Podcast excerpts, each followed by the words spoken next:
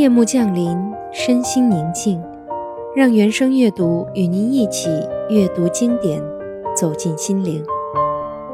今天，让我们继续读书《人一生要读的经典》第六篇《我所知道的康桥》，徐志摩。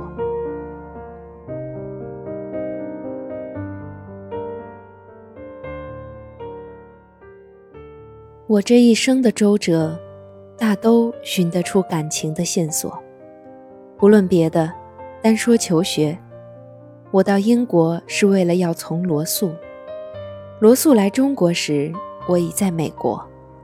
他那不确的死号传到的时候，我真的出眼泪不够，还做起悼诗来。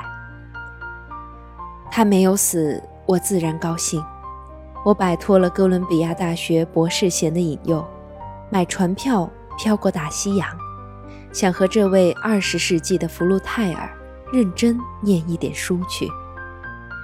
谁知一到英国，才知道事情变样了：一是他在战时主张和平；二为他离婚，罗素叫康桥给除名了。他原来是 Trinity College 的 Fellow，这一来。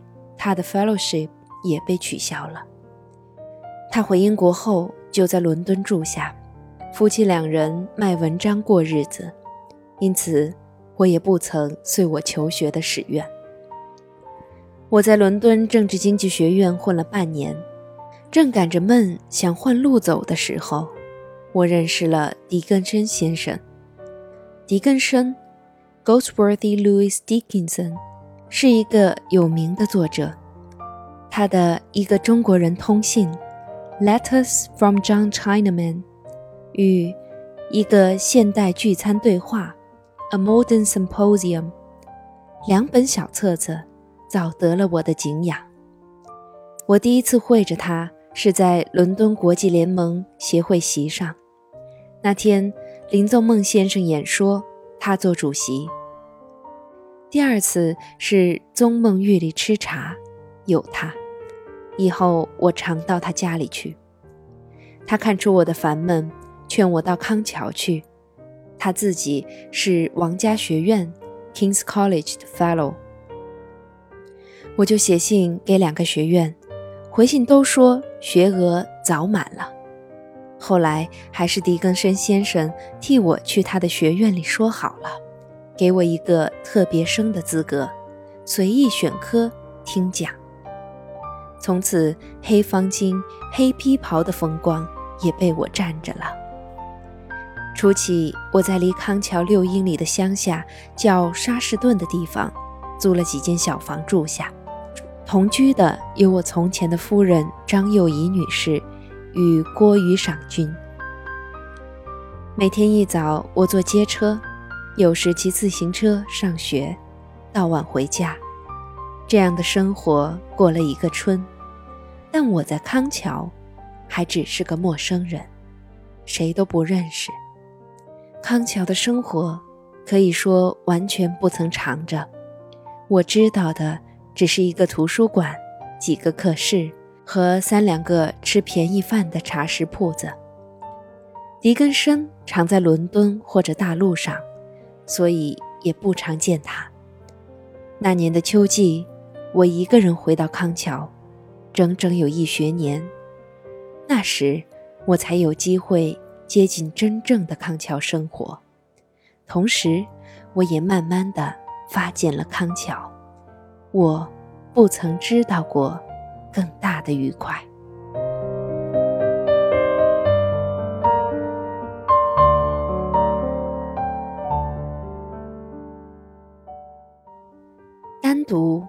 是个耐寻味的现象。我有时想，它是任何发现的第一个条件。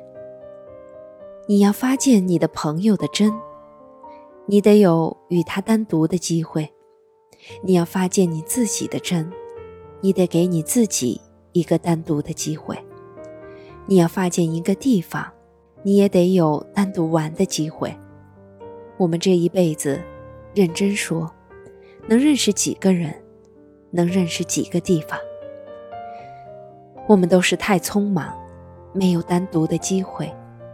说实话，我连我本乡都没有什么了解。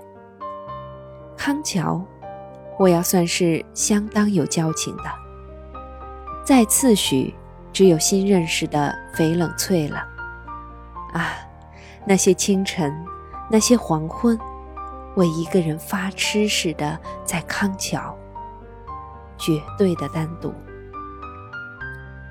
但一个人要写他最心爱的对象，无论是人，是地。是多么使他为难的一个工作。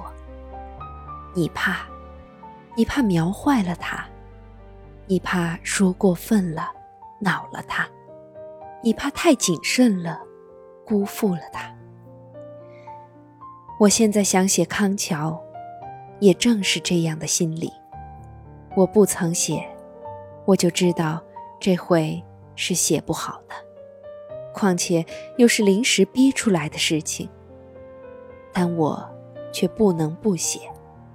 上期预告已经出去了，我勉强想分两节写：一是我所知道的康桥的天然的景色，一是我所知道的康桥的学生生活。